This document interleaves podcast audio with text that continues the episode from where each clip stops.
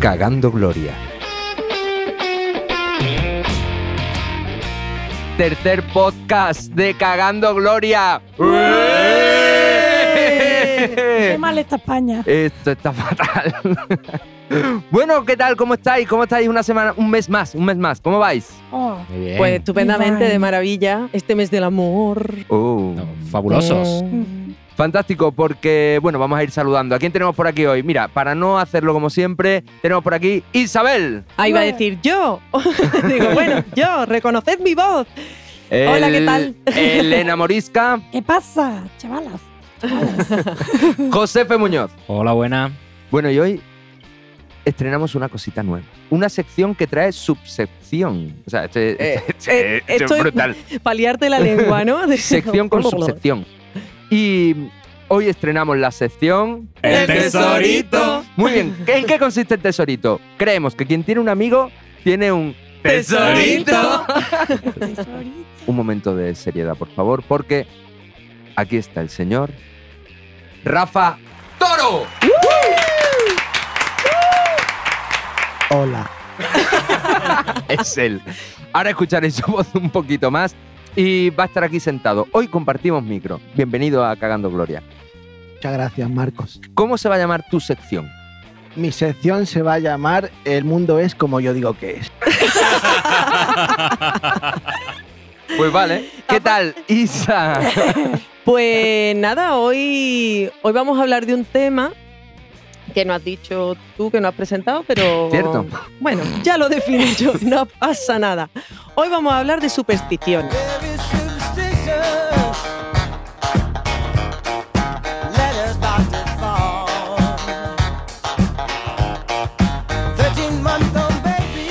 En la RAE dice que la mm, superstición es una creencia extraña a la fe religiosa y contraria a la razón. O también una fe desmedida o valoración excesiva respecto de algo. Y, y es cierto que, que las supersticiones, bueno, pues son conductas que en realidad nos sirven para controlar la situación. ¿Por qué? Porque eh, tengo este boli que me da suerte para hacer el examen y entonces me da como una seguridad de que puedo aprobar el Me examen. acuerdo de aquella gente que se- con un compás se ponía la fórmula en el boli y tal. Horas y horas haciendo eso. Bueno, porque no tenías mi boli. Yo ahora te lo dejo porque eh, con este boli aprueba. Este no, pero hay otro que con el que aprobé selectividad y todavía lo tengo. O sea, imaginaros mi, mi mente. Entonces, bueno, pues tiene su parte positiva, el- las supersticiones, porque bueno, te da una seguridad para el que la crea. Y tiene su parte negativa porque hay veces que no hacemos otra cosa o no hacemos cosas por miedo a esto, miedo a lo otro. Hoy aquí no puedo abrir un paraguas, hoy aquí no puedo pasar debajo de la escalera. Y bueno, ya que estoy diciendo esto, pues, pues sí, quería comentar un poco las supersticiones más comunes, que estoy segura de que, bueno, de que la mayoría lo habéis tenido. Bueno, yo no sé tú, Marco, porque yo a ti no te veo mucho de supersticiones, la verdad. Pero sería interesante saber si alguna de estas también la... Suelta, dispara, dispara y yo mm, tranquilamente te voy diciendo en qué creo y en qué no. Bueno, ¿en qué crees? ¿Sí? ¿Creer? Eh, No sé. Bueno, yo no... Venga. Eh, las he dividido... ¿Qué está pasando aquí? ¡Sigue hacia adelante! está costando mucho, tío. Bueno, pues entre las supersticiones más comunes tenemos la del martes 13, que, bueno, que ni te cases ni te embarques. ¿De dónde viene esto? Pues por lo que he leído, dicen que de la última cena, que, que Cristo dijo que lo iban a traicionar y que entonces lo iban a crucificar. Y entonces se, se dice que cuando se, se reúnen 13 personas para cenar, una de ellas se va a morir ese año. Vamos. Oh, ya. Así que nada, si tenéis 12 amigos, no quedéis con ellos para cenar, porque uno de vosotros se va a Y morir. si se reúnen 12, muere el que falta. El que no va a la cena. Que no- Al que todos critican Es que- porque no ha ido. Exacto. Eh, ¿Sabéis? Bueno, es que me ha parecido muy curioso. ¿Sabéis cómo se llama la fobia al martes 13? Po- Podría jugármela. Sí, sí, por favor. Eh, perdón por ser obvio, pero Marte 13 fobia.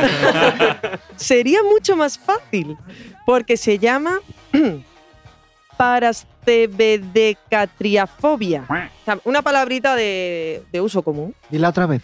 Parastebedecatriafobia. Claro, mi primo el ¿Para de qué trafobia? Ahí, ahí, ahí, ahí, ahí. Casi, casi. Bueno, da igual. Entre eso y supercalifragilístico espialidoso, vamos, podemos jugar. Bueno, luego, ¿qué más tenemos? Pues tenemos lo de también el gato negro, que si ves que pasa, pues que te trae mala suerte. Sin embargo, si el gato negro viene hacia ti, te da riqueza. Bueno, derramar sal, que lo hemos estado comentando, pasar debajo de una escalera, levantarse con el pie izquierdo, vestir de amarillo, que lo comentamos hace poco sobre lo de Molière, que estaba en el teatro, pero que en realidad nada de eso es cierto, ni iba de amarillo, ni murió en el escenario de tuberculosis, sino Y que se llamaba Molière. Esa historia no es existe. mentira.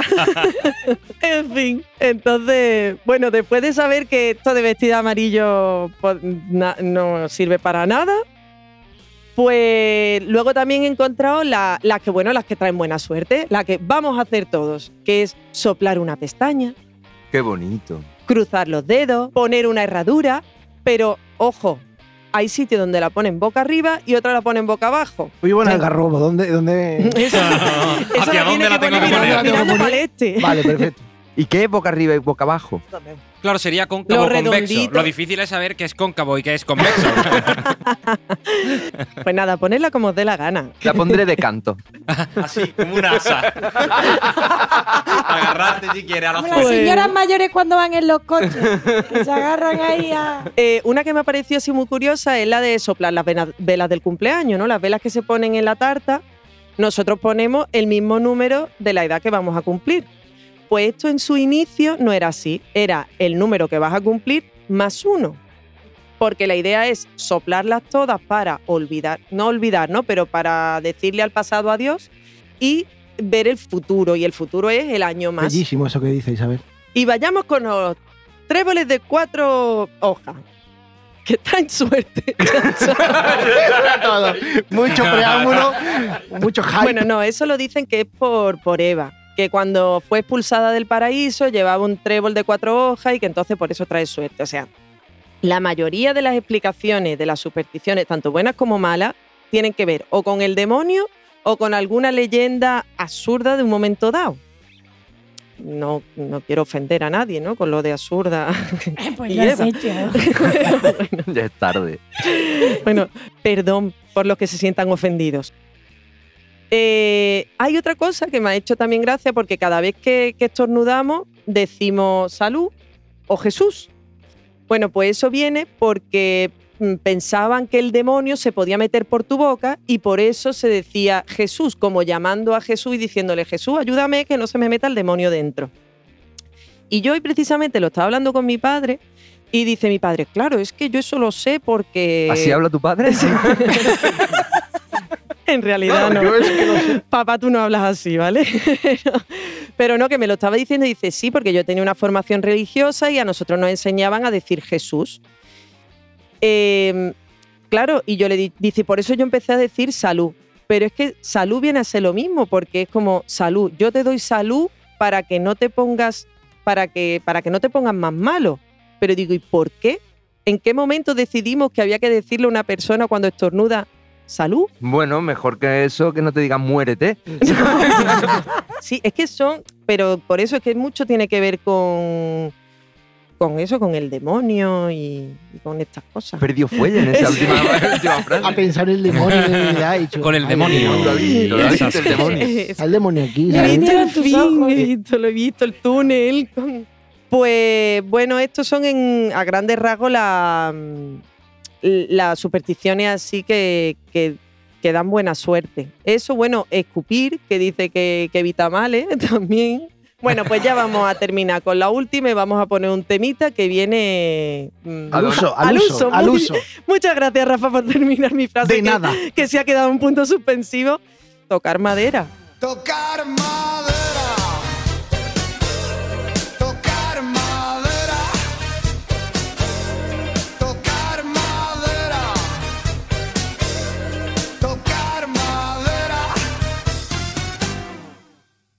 ¿Qué os ha parecido el tema?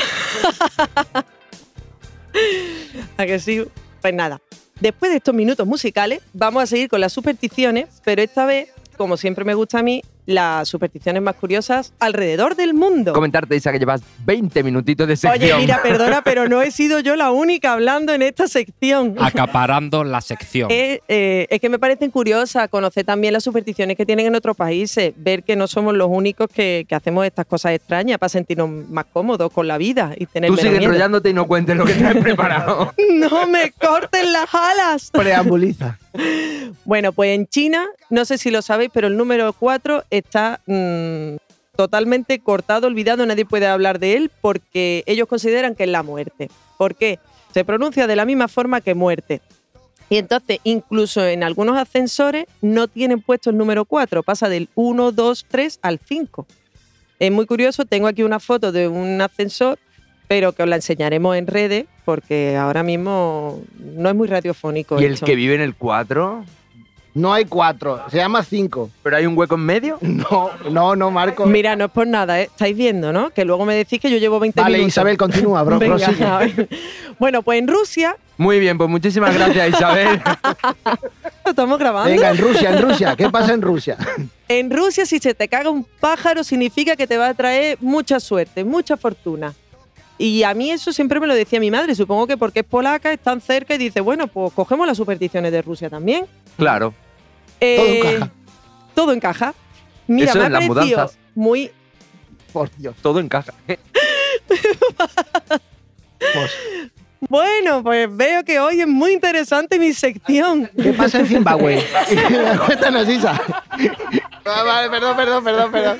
Bueno, pues en Turquía no comáis chicles por la noche. Nunca jamás. Nunca. Porque ellos piensan que representa comer la carne de personas fallecidas. Agárrate, ¿sabes? Algo muy... Un tridente de brazo. Me gusta ejemplo. este órbita de pierna. Bueno, eh, ¿qué más? En Grecia ponen un cactus en todas las puertas porque creen que así trae buena suerte y ahuyenta el mal. En México, hablando de la sal, que también, bueno, en México latino, ¿no? Pues tenemos ahí. Si tú le pides sal a alguien en la mesa, probablemente te lo ponga encima de la mesa, pero no te lo dé en la mano, porque dicen que eso si no es como si te estuviera enviando la mala suerte. En Rumanía dicen que si pegas a un animal, que tendrás un bebé peludo. ¿Tú sabes que hay una, una enfermedad que se llama hipertricosis? Crecen pelos hasta los ojos, por lo visto. Total. En Corea del Sur eh, nunca, o sea, prefieren evitar el quedarse dormido junto a un ventilador encendido porque se creen que se van a morir. Pues menos mal que no es de Escucha, Málaga. pero es que allí los ventiladores les han puesto temporizadores porque no quieren, porque es que dice que se no que se Eso que da vueltas solo no puede ser bueno. Claro, todo, todo viene del demonio. ¿Cuántos países tiene, Isabel? Estoy saltándome alguno. Es que hay como 300 en el mundo. Bueno, pues nada, ¿eh? Gracias a mis compañeros por esta sección. O sea, fantástico de 10. O sea, Claro, de 10 de poder haber acortado todo lo que tenía que decir. vamos a ir con Josefe Muñoz y su manicomio para cuerdos. ¿En serio? ¿En serio cree que va a convencerme de que estoy loco? Manicomio. Pues yo lo que he buscado principalmente con el tema de la superstición, y es que desde la psicología del aprendizaje, no lo da, eh, dice que las supersticiones se forman por las correlaciones entre una causa y un efecto, ¿no? Y esto sería erróneo. Por ejemplo, una persona que dice, hago, he hecho 10 veces el pino, he comprado lotería y me ha tocado. La próxima vez que vaya a comprar lotería, seguramente haga 10 veces exactamente el pino, simplemente porque en ese momento consiguió un premio. El simple hecho de que un comportamiento sea reforzado hace que se generen ese tipo de razones que son erróneas en muchas ocasiones, ¿no? Entonces, ¿qué pasa? Que podemos ver que se compone principalmente de un comportamiento estereotipado, es decir, repetitivo, ¿no? Cuando se empezó a estudiar las supersticiones, lo hicieron con las palomas. Las palomas que vemos por la calle, veréis que mueven el cuello de una manera muy particular, hacia adelante y hacia atrás. Eso es propio de su especie, no tiene ningún tipo de función, pero sin embargo tienen ese, ese comportamiento. Si una paloma cuando está haciendo ese gesto se le refuerza, por ejemplo, con un poquito de pan, seguramente la paloma entienda que ese gesto es la que le ha traído el pan. En cierto modo así funcionan un poco las supersticiones más habituales. ¿Las palomas en principio no movían el cuello? Sí, obviamente, era, era un movimiento de su especie, propio de su especie, ¿vale? Como a lo mejor los perros mover el rabo. Pero que el perro, por ejemplo, en este caso, entienda que al mover el rabo ha sido lo que le ha proporcionado el cachito de pan, es lo que provoca ese aprendizaje. Un aprendizaje que es erróneo. Entonces así es más o menos como se basan principalmente la- las supersticiones, ¿no? Eh, yo he buscado eh, principalmente el saber por qué, por qué se producen y si nos ayudan o nos perjudican. En cierto modo, para saber si, no- si nos ayudan o nos perjudican, yo creo que eso va más del lado de la persona. No sé vosotros qué, qué es lo que opináis al respecto. Aquí hay que aclarar una cosa. Mira, eh, eh, yo te estaba escuchando. Sí, Pero no, has participado. No, has no, hecho no. la pregunta y te has quedado callado. No, yo te estaba escuchando, hombre. pero me estaban distrayendo Elena e Isa, que estaban hablando. Mira, yo sé que tú estás moviendo los labios, pero yo no estoy escuchando absolutamente nada, ¿vale, colega? o sigo?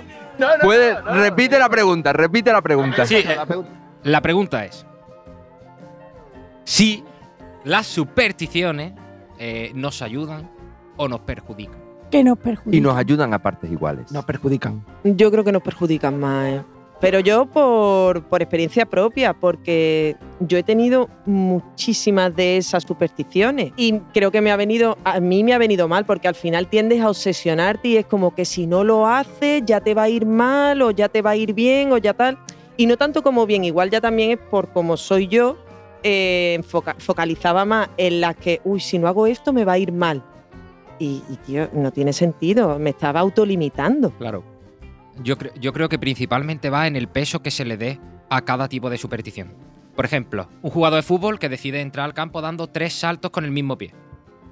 Este jugador hace eso simplemente con la finalidad de controlar aquellos eventos externos que no se pueden controlar.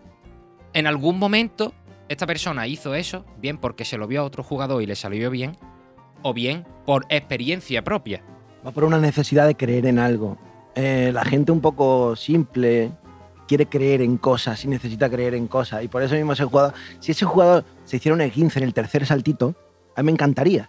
Porque se daría, se Pero- daría cuenta de lo estúpido que es haciendo Pero eso. ah, me resulta muy, muy interesante lo que dices porque las supersticiones se mantienen a pesar de que haya cosas que corroboren lo contrario.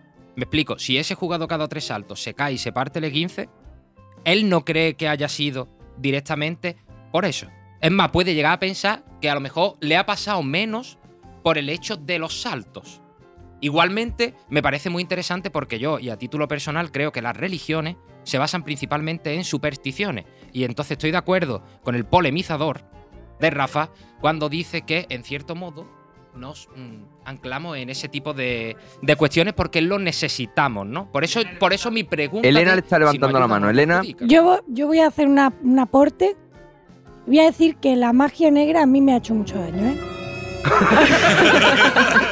Pero con esto acaba el programa. Vendo Marco. Opel Corsa 1432 hace blanco, dos bollos, lo vendo. Si lo queréis, La contactarme. magia negra a mí me ha hecho mucho daño. Ay, por Elena. qué calo. ¿Te importaría desarrollar eso? Sí, sí. Es muy simple. Pues la magia negra a mí me ha hecho mucho daño. Y ya la magia blanca no. Pero ¿quién te ha Eh, hecho, bueno. ¿quién te ha hecho magia negra, por favor? No, no. El hecho de ejercer magia negra me ha hecho mucho daño. Ah, tú haces magia negra. Pero tú eres bruja. Siguiente pregunta. Vale, vale. Bueno, bueno, bueno, bueno, bueno, bueno. A- Aquí hemos, nos hemos metido en un agujero. Aquí están apareciendo cosas que no conocíamos hasta la fecha, ¿eh? Estoy yendo al psicoanalista. Uy. Ajá. Bueno, bueno, bueno, bueno. Bueno, Josefe, continúa. Quitad los cuchillos de la mesa, por favor. Y... Sí, bueno, también está buscando un poquito lo que, lo que ha buscado la compañera Isa, eh, del tema de cómo cambian las supersticiones, ¿no? A lo largo de, del mundo, ¿no? Y principalmente a mí me hace gracia, ¿no? Para ver, desde mi punto de vista, la incongruencia de las supersticiones, en el aspecto de que aquí le tenemos miedo al martes 13 y en América al viernes 13, que al cruzar el charco se pierden dos días. Claro, en vez de horas, ya Ahí un mogollón. Es, es principalmente la razón, ¿no? Eh, ciertamente muchas de las supersticiones están basadas en, en la cultura, se pasan de padre a hijo, porque forma parte de la cultura, y normalmente suelen ser una enseñanza. Por ejemplo, hay uno que es el de no encenderás un cigarro con. eh, no encenderás tres cigarros con la misma cerilla. Esto viene de los tiempos de la guerra, que se encendía el tercer cigarro, se llevaba el pepinazo en la cabeza. Entonces, claro, a raíz de eso, pues solamente con, no se encendían esos tres cigarros con las cerillas, ¿no? Pues ahí tienes un ejemplo de superstición útil. Quiero decir, Claro. de, de- de algo de decir, pero no hacía falta tres. Con una sola ya también se ve. Todo esto está bañado por la leyenda, claro, digamos, ¿no? pero eso sí que tiene sentido. Mm, ah, Por ejemplo, es como la, la otra típica, ¿no? De si rompe un espejo, siete años mala suerte. ¿Por qué siete? Porque un espejo, ¿no? Los, espe- los espejos tienen mucho recorrido. De hecho, cuando nace un niño, hasta que no se bautiza, se supone que los espejos hay que taparlos porque se llevan el alma del niño, no sé qué. Bueno, ahora sí, para finalizar, principalmente me gustaría saber qué opináis vosotros sobre si hay supersticiones buenas y malas y estas son diferentes o si pensáis que son eh, diferentes caras de una misma moneda. Esta pregunta no es igual que la de antes, pero de diferente manera. Sí, Bueno, en Era por- realidad no, ha sido por ¿eh? faltar, ¿eh? Ha sido por Una es, una es si son buenas o malas y esta si una misma superstición puede ser buena y mala. Ah. Y bueno, como esta pregunta es la misma, voy a terminar con otra cosa. contestada. Bien, muy bien. Voy a terminar con otra cosa. Y es eh, supersticiones buenas y malas.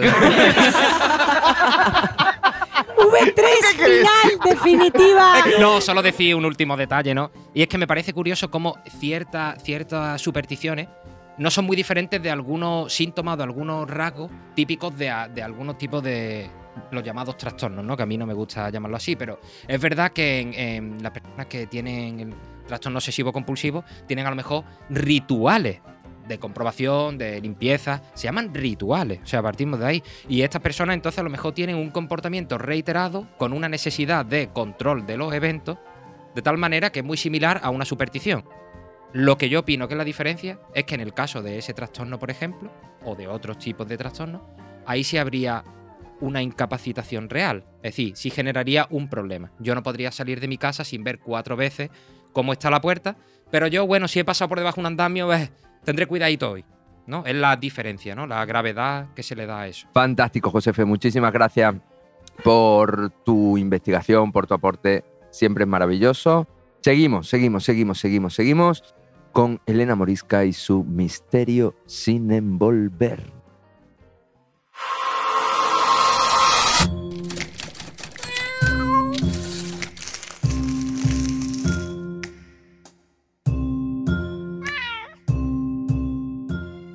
Bueno, pues visto el, el nivel que está cogiendo hoy el, el podcast, yo no sé ya qué añadir, porque es tremendo, ¿no? Mis compañeros, cómo se lo han currado. Brujería, magia negra, Magia todo negra. magia negra. Magia negra, magia negra, magia negra. Oye, oye, os voy a decir una cosa, no frivolicéis con el tema, porque hay un, os voy a hablar después de un caso, primero os voy a hablar de otro, pero después voy a hablar de un caso serio que acabó en la muerte de una persona por un, por un tema de estos, ¿no? Lo primero que os voy a comentar es cómo es posible que las supersticiones lleven a, a- a que haya, por ejemplo, vosotros sabéis que en España hay un pueblo que está excomulgado. ¿A entero. día de hoy? Eh, Se trata de un pueblo en Aragón, en Zaragoza, que se llama Trasmoz. Y en 1255 el, el- el clérigo de, de Trasmoz decidió que estaba hasta las narices de que los vecinos del pueblo se pelearan por un conflicto de leña y dijo así, pues a tomar por saco, lo excomulgó. Y lo sacó del reino de los cielos, sí. Pero es que 200 años más tarde los volvieron a excomulgar y les lanzaron una maldición a los habitantes del pueblo. ¿Qué hicieron esta vez? Pues, pues fijaos lo que hicieron. Ahora fue, o sea, antes fue por un conflicto de leña y ahora fue con el riego. Pues que unas aguas del pueblo pasaban por al lado del monasterio, los, los curas recondujeron el curso del río y le quitaron el agua a los habitantes del pueblo. Es que yo siempre, eh, qué, qué, qué- qué agradable, siempre por el pueblo. Y entonces, pues nada, mm, se quejaron los vecinos, el, el abad de allí pues dijo que no, que es, a tomar por saco. Una noche cogió, recitó un salmo de la Biblia, tapó el crucifijo y lo- los maldijo. y Otra vez, además, lo maldijo otra vez. otra vez. Vale. Sí, sí, doblemente. Eso no se Y anula además, y es como la. No se anula, eso se, se intensifica. De hecho, mm, él cogió y cada frase que iba diciendo daba un golpe de campana. Gustavo Adolfo Becker, el escritor del romanticismo, se mudó al monasterio de Veruela porque estaba atraído por todas estas leyendas y estas cosas que, bueno, luego lo reflejó, hizo algunos escritos y contaba algunos cuentos. De hecho, uno de los cuentos se llama El cuento de la, de la, de la tía Tasca, eh, hablaba de un aquelarre que se produjo en, en Trasmoz y hablaba de una mujer que había allí que era una bruja. y la describía y explicaba que los sábados, después de la campana de la iglesia, un sonado de pandero y alfile y castañuela, eh, los habitantes de Trasmoz veían pasar a una banda de viejas, espesas como las grullas, que iban a celebrar sus endiablados ritos a la sombra de los muros de una atalaya, ¿no? Entonces, fijaros lo que tiene este pueblo de, de tradición. Pues yo tengo- me está entrando unas ganas que no veas de ir atrás. ganas de ir, no, no, de- yo, yo me lo apunto, vamos, porque es tremendo como por un conflicto de leña, de cosas muy mundanas, de, del riego, de tal, eh, lo- lo- pues lo- los que se erigían como, como los dueños de lo divino, ¿no? Los curas, los abades, decidían maldecir a un pueblo y decir, pues ya está, es un pueblo maldito al que Dios ha abandonado. Y a día de hoy ellos arrastran todavía ese sentimiento de que Dios les ha abandonado y de que es una tierra maldita. Pero, y, y- y ese, cuando los maldijo, ¿eso luego ha repercutido en algo real?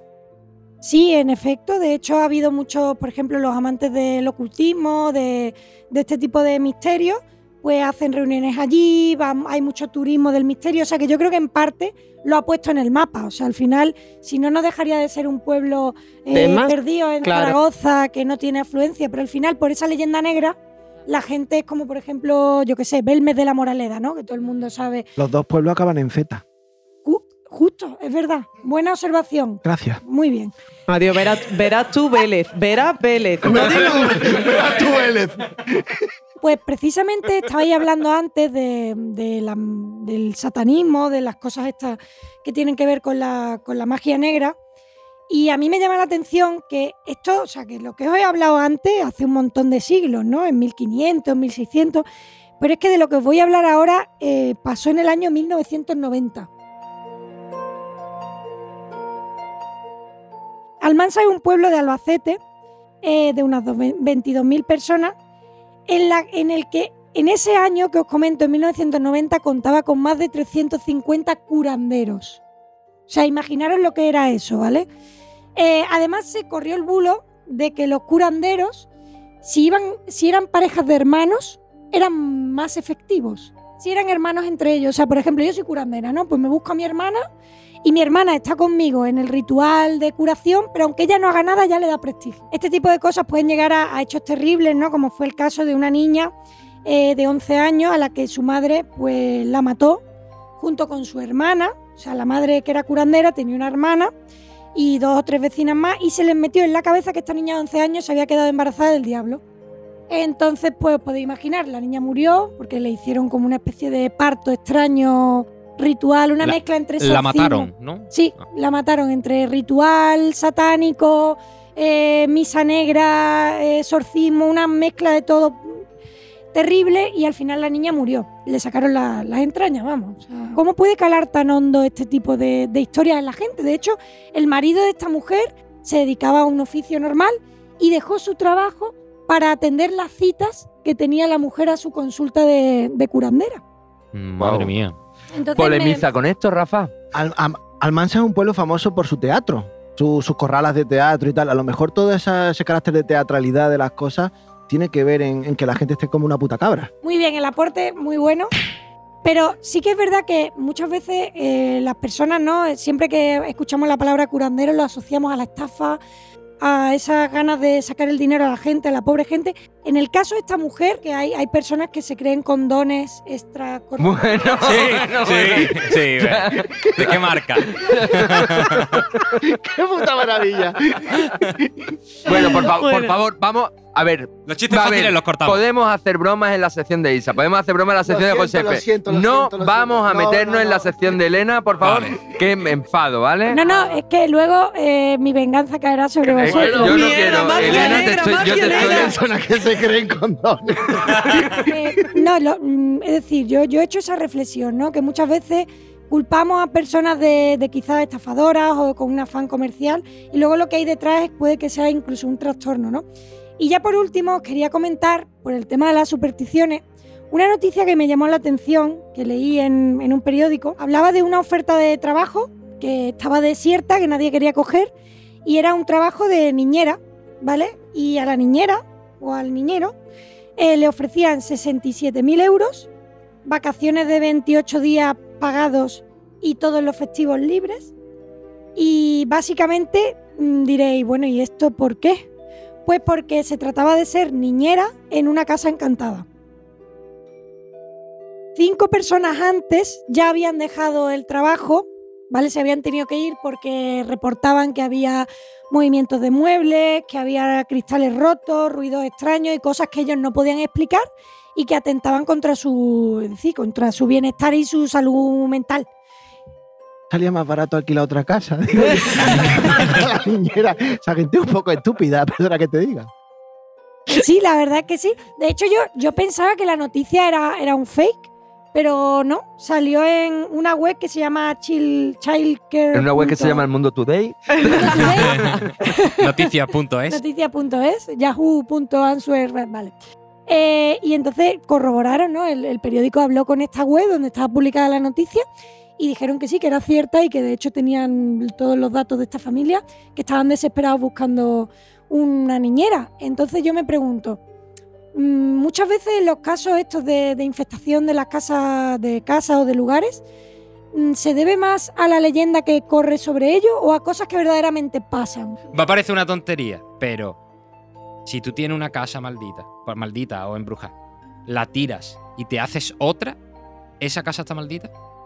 Maldita también. Sigue la lógica de los cementerios indios. Vale, Está maldita. vale, eso es lo que yo quería saber. Tienes que fregar, tienes que fregar con vinagre y romero. Y- oye, como te rías, te inflo. Escúchame, tienes que fregar con vinagre y con romero la escalera de la casa y entonces se va, porque a Se mí me ha pasado, ¿vale? Y lo quitas. Y lo quitas. Pero bueno, esto me interesa saberlo. Vale. A ver, Oye, algún día tuya. podemos hacer un especial. De hecho, yo me, me ofrezco a hablar, que hablemos de los tipos de casas encantadas y todo esto. Oye, pues Elena, muchísimas gracias, como siempre. Bravo. Esto es maravilloso. Y recordar que vamos en Cagando Gloria, hicimos un concurso el mes pasado. José F está poniendo una cara muy asquerosa. Y vamos a cumplirlo al terminar el podcast. ¿Qué va a pasar? Eh, José F tendrá que probar una manzana, una mm, cebolla y una patata con la nariz tapada, porque Isa afirmaba Bueno, y aseguraba Isa había leído, ¿vale? En algún sitio de internet. que si lo probabas con la nariz tapada, el sabor era exactamente, era imposible diferenciarlo porque lo único que lo diferencia es el olor. Vamos a probarlo y lo que vamos a hacer es subirlo a Instagram eh, grabado, y ¿vale? así Para que lo podáis ver también ver, sus caras. el, el careto que se le ponga a José. F. Muy bien, vamos a seguir. Eh, como traíamos El tesorito. Rafa Toro nos va a hacer su sección. El mundo es como yo digo que es. Yo escribo canciones, soy cantautor. Y siempre me ha molestado mucho el tema de que algunas canciones muy malas triunfen y unas muy, muy buenas sean desconocidas, ¿no? Tengo un, umbral de la justicia así como muy elevado, ¿no? Entonces, bueno, voy a, voy coger una canción desconocida, que para mí es muy buena.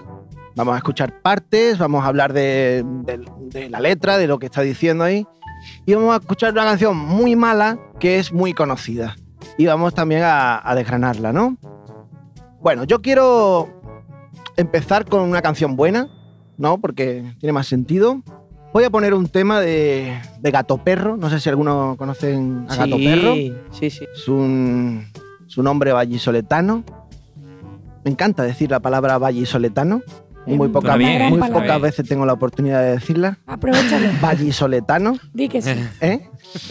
Ahora lo va diciendo todo el tiempo. Vallisoletano. que, bueno, la verdad es que tiene muchas canciones buenas, pero yo me voy a quedar con una que se llama Comi Tragedia, que no es ni de las más famosas, es una especie de cara B. Entonces os la voy a poner aquí. Una tarde plácida y tranquila. No la vamos a escuchar entera porque no tendría mucho sentido. ¿Para qué contarlo? Es demasiado tarde todavía. Esta frase es muy buena, por ejemplo, es demasiado tarde todavía, ¿vale? En mitad de, de- del estribillo, bueno, empieza el estribillo de esta forma y dice, es demasiado tarde todavía. Entonces te quedas ahí como un poco cogido, ¿no? Es un juego de palabras muy, muy bueno. Parece un oxímoron. Exacto. Parecerme en Quisiera parecerme en algo al hombre que tú querías. Es un final escrito.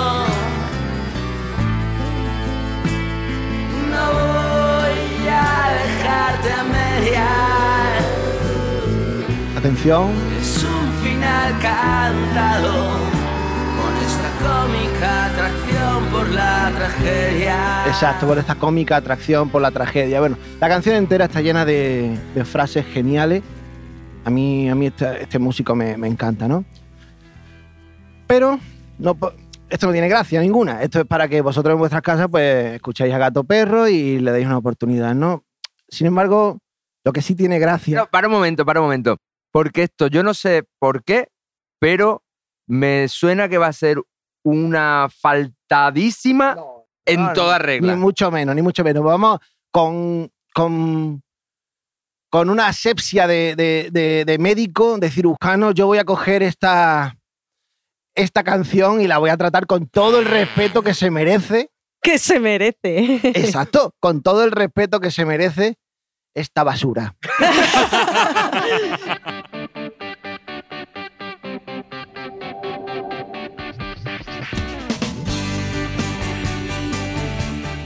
Mi canción preferida. ¡Hostia! Eso es Fran Perea. ¡Ah, amiga! Vaya La intro. vida al revés. Eh, no te adelantes, amiga. Problemas al sol, nadar por las calles hablando de ti, meter la mirada en la lluvia y beber una nueva canción. Es que está, está maravilloso. Y esta es la frase buena, ¿eh? Del, del tema. Bien, bueno, vamos a ver. Vamos, a yo- parar, vamos a parar. Escúchame, yo tengo que romper una lanza en favor de, de Fran Perea. Quiero decir que aquí Fran Perea es una víctima más, ¿vale? De, esta canción. Fran Perea, esta canción se popularizó en Los Serrano, como todos sabréis. Eh, aquí a Fran le obligaron a cantar esta canción. Fran no quería cantar esta canción. Esta canción, por supuesto, no la ha escrito Fran Perea. El que yo sabía, bueno, yo intuía que esta canción no la podía haber escrito él, por un tema de vergüenza propia, de, de decir, a ver, a mí mi cara me la van a tener que ver con esto. Entonces, los productores de Los Serrano, yo creo que le dijeron, Fran, tienes que cantar esto. Y Fran dijo, "Mm, no hay una posibilidad de que sea una canción mejor. Y dijeron, no, Fran, esta es la que tenemos. Esto es La vida al revés. Por un y, eh, tema de, de responsabilidad civil, no quería cantar. Bueno, por un tema de vergüenza ajena, Fran dijo, mi cara está, va a estar asociada a esta canción y mi nombre durante el resto de mi vida y yo eh, aquí no me están pagando suficiente como para que yo haga esto. ¿Está documentado? Mira, eso no está documentado, pero yo, pero yo, pero yo, mira, Fran es de aquí de Málaga, Fran eh, vive ahí. Y lo defendemos a Fran vive muerte. ahí por el puerto de la Torre para arriba. Fran es un tío, es un tío consecuente que jamás ha podido escribir esta basura. Entonces, yo, Fran es una víctima. Fran, Fran somos todos, ¿vale? y aquí le dijeron, le dijeron, Fran, eh, yo te vamos a dar, no te vamos a echar de la serie si cantas esta canción, porque seguramente Claro. le dijeron que le iban a echar de la serie. Todos vimos Los Serranos en algún momento, ¿no? Vale. Bueno, pues yo he investigado. Esta canción está, está coescrita, ¿vale? Hicieron falta dos personas para escribir esta canción. La vida al revés. La primera es, se llama Robert Ramírez. ¿Sabéis quién es Robert Ramírez? Porque me suena. Ah, porque te suena, amiga. Porque Robert Ramírez es un francés, ya empezamos mal. ¿Vale? Es, un, acuerdo, es un- acuerdo. es un francés que Oye, hizo una no- no canción odiamos a los que era como de tecno, que decía na, na, na, na, na. Por eso te suena.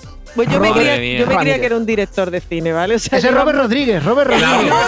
que colabora con Tarantino, ¿no? Exacto, Sí, exacto. bueno, y ese es bueno, ¿no? Pero Ese es bueno. Pensaba que Ese, ese mola. Ese es bueno. aquí los buenos, aquí los malos. A tomar por No, culo. Robert Ramírez, eh, bueno, Robert Ramírez es un gañanazo que escribió, que co-escribió esta Co- basura.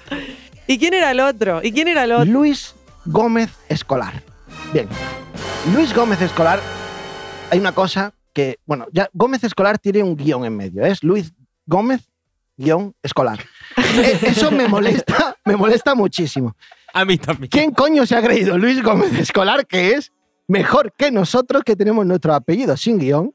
¿Eh? Eh, y el tío tiene que poner un guion ahí, ¿por qué no? Porque sí, pues. Bueno, Luis, si me estás escuchando, el- Luis tiene que tener como, como la friolera de 300 años ya, porque es un señor vetusto. Chispa más o menos. Yo he investigado quién fue esta persona. Luis Gómez Escolar, guion. Luis. este hombre fue novio de Cecilia. Sí, esa. Creo que también intervino en esa canción. Bueno, Luis Gómez tuvo una serie de éxitos que ahora te comentaré, Marcos, porque, bueno, vas, a, vas a pa- flipar. Luis Gómez Escolar hizo... bueno, este hombre cogía canciones, canciones que triunfaban en Italia o en Francia, cambiaba la letra al español, las, tra- las traducía a su manera al español Adiós. y, y las convertía en éxitos. Este hombre no deja de ser un sinvergüenza por hacer estas cosas, un granuja, porque no eran canciones suyas para nada, eran canciones muy famosas y el tío las cogiera. De todas formas, este hombre es que llevó una vida. Creó una banda que se llamaba La Charanga del Tío Honorio, ¿vale? Que era una especie de, de rock, agro-rock o agropop Adiós. en, en la época de Fernández de, de Esteso y Pajares, ¿no? Que estaba de moda esto de la Ramona, la Mape. Pues este hombre se quiso subir a ese carro, ¿no? Se subía a muchos carros. Luis Gómez guion escolar.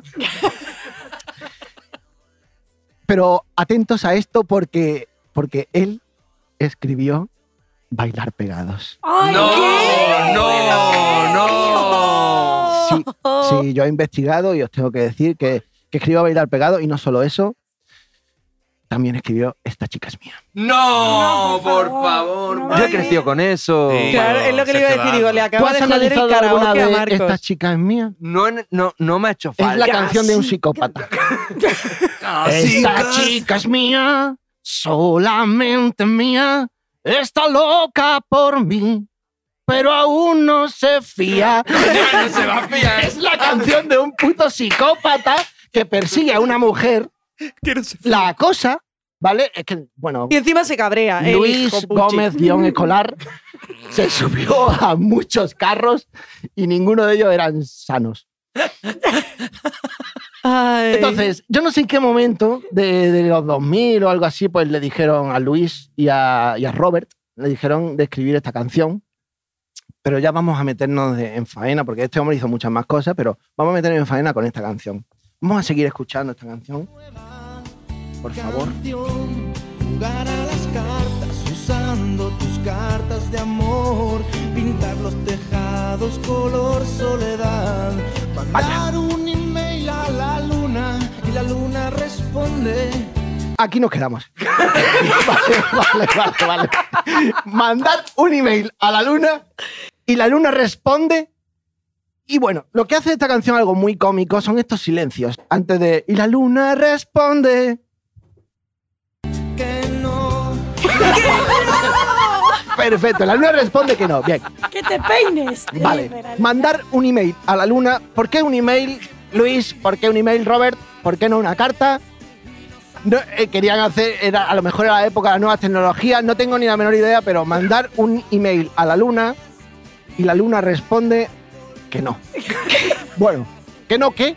Es lo que me gustaría saber a mí de todos los ¿Qué españoles. ponía en ese email? ¿Qué ponía en ese jodido email? La luna, ¿y cuál es la dirección de correo de la luna? Hay muchas incógnitas aquí, pero, pero seguimos. ¿Cómo es?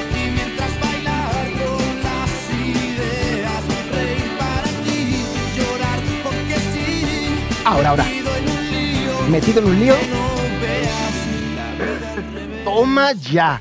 Era tan fácil salir de ese jardín de decir, de decir, metido en un lío, cuando veas la vida al revés, o metido en un lío, mm, mm, porque tengas la vida al revés. Algo- era muy Al- fácil, pero metido en un lío, que, no, veas. la vida al revés. La madre que os parió, Robert Moreno, y el otro, y Luis Gómez guion escolar. Quiero decir, esto me parece un insulto a la inteligencia de los españoles. Un, eh, a ver, yo cuando veía a Los Serranos de chico, no me, bueno, yo intuía que esto no era bueno, ¿vale? Pero había algo anómalo ahí. había algo que me metió un lío que no vea y decías tú, "Uf, me pica la espaldica por detrás un poco. Esto es la vergüenza ajena. Mamá, he descubierto la vergüenza ajena. Bueno, yo, yo tengo que decir también que, bueno, si queréis hablamos más de Robert Ramírez. por favor, no dejéis de visitar su Facebook. Su Facebook es alucinante. Tiene una, una foto de un mando de la Play con- Es que esto es brutal. Tiene una foto de un mando de la Play con una especie de, de reflexión muy, muy, muy filosófica que hace Robert. Sale un mando de la Play así como, como puesto en una mesa y dice, la vida no hay que vivirla, hay que jugarla. Porque cuando la vivimos, lo hacemos con miedo. Pero cuando la jugamos, nos arriesgamos. Porque si fallamos, puntos suspensivos, nos quedan más vidas. Joder, Robert. De mi parte, te puedes ir a la mierda tú, la vida y el mando de la Play, porque yo no tengo el coño para estas cosas, porque esto ya no puedo más. Bien, Rafa acaba de levantarse de la mesa y esto me ha parecido apoteósico. Creo que, creo que ha puesto un, tío. creo que ha puesto un punto y final Sí, sí. Grandioso. Eh, sí, sí. yo- Vamos, vamos a darle un aplauso, por favor. Sí, por favor.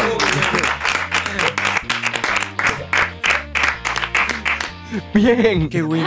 Eh, Bueno, fantástico, pues- fantástico.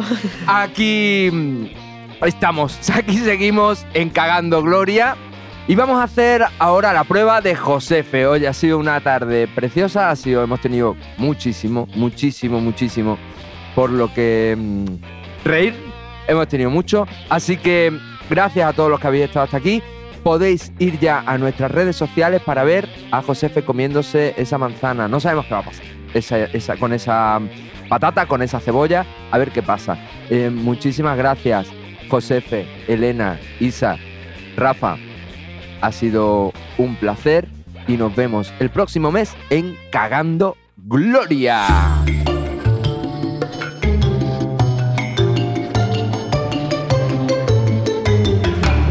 Cagando Gloria